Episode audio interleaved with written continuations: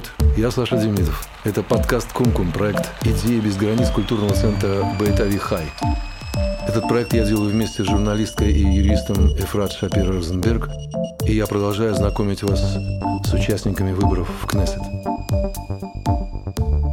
Некоторые считают ее давно пора объявить вне закона. Центр избирком дважды отстранял ее от выборов, но Багац, высший судебный орган Израиля, отменял эти решения. Почему же именно Балат вызывает такую нетерпимость?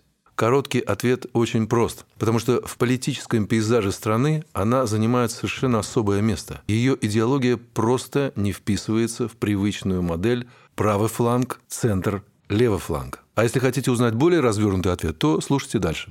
Итак, партия Балат или Национальный демократический союз появилась в середине 90-х годов. Ее принято относить к арабским партиям, но сама она настаивает, что является чисто израильской. Просто вместо еврейского государства в Балат хотели бы видеть так называемую Израилию, иначе говоря, Израиль всех граждан на основе полной демократии. Одновременно это не мешает партии поддерживать идею двух государств – палестинского и израильского, ставшего государством всех граждан. В программе Балат написано «Партия стремится защищать национальную идентичность арабского общества и его принадлежность к палестинскому народу». Она выступает против армейской службы израильских арабов и даже против альтернативной. А главную опасность для арабского населения страны видит в его израилизации.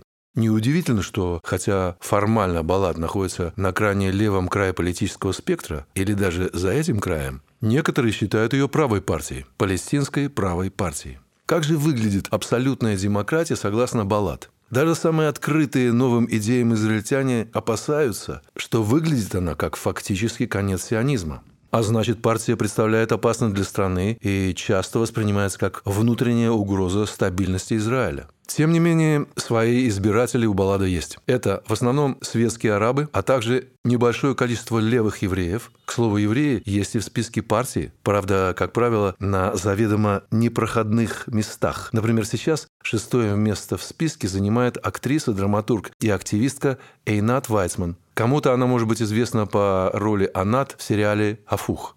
Симпатии арабов привлекает то, что Балат – сторонники демократии – полного равноправия еврейских и арабских граждан Израиля без каких-либо оговорок. Кроме того, популярностью среди них пользуется борьба партийцев за улучшение повседневной жизни палестинцев, в том числе за легализацию незаконно построенных деревень и подключение их к электросети и водопроводу, как в еврейских населенных пунктах. В свою очередь, еврейские избиратели отмечают светский, даже, можно сказать, интеллектуальный подход партии. Бывший лидер Балад Азми Бшара написал книгу о просвещении от Моше Мендельсона до 20 века. Другой лидер, Джамаль Захалка, повесил в кабинете портреты Мартина Лютера Кинга и Нельсона Манделы. Разумеется, в партии призывают к отделению религии от государства в рамках того же самого универсального принципа равенства. Большинство депутатов от Балад имеют докторские степени. Тот же Азми Бшара был доктором философии, учился в ГДР и писал о Карле Марксе.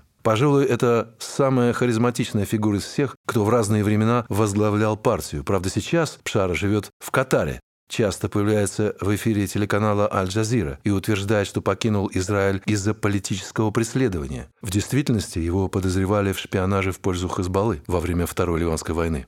Нынешний глава Балад – 46-летний бывший депутат Горсовета Тель-Авива Сами Абу Шхаде – так или иначе, программа партии все-таки слишком маргинальна, чтобы она могла в одиночку преодолеть электоральный барьер.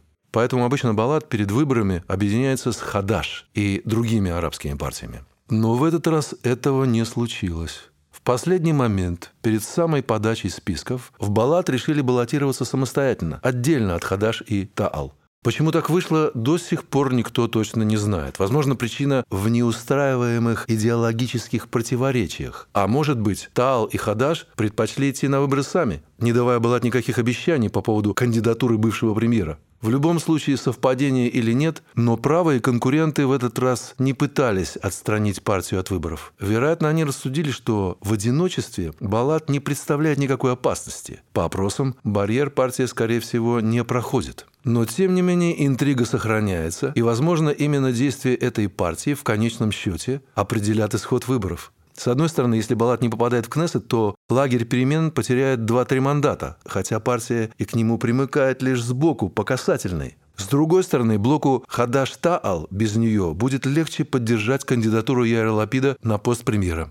Какое влияние окажет Демарш Балат на левый лагерь, узнаем очень скоро. Это был подкаст «Кум-Кум». Я Саша Демидов. Пока.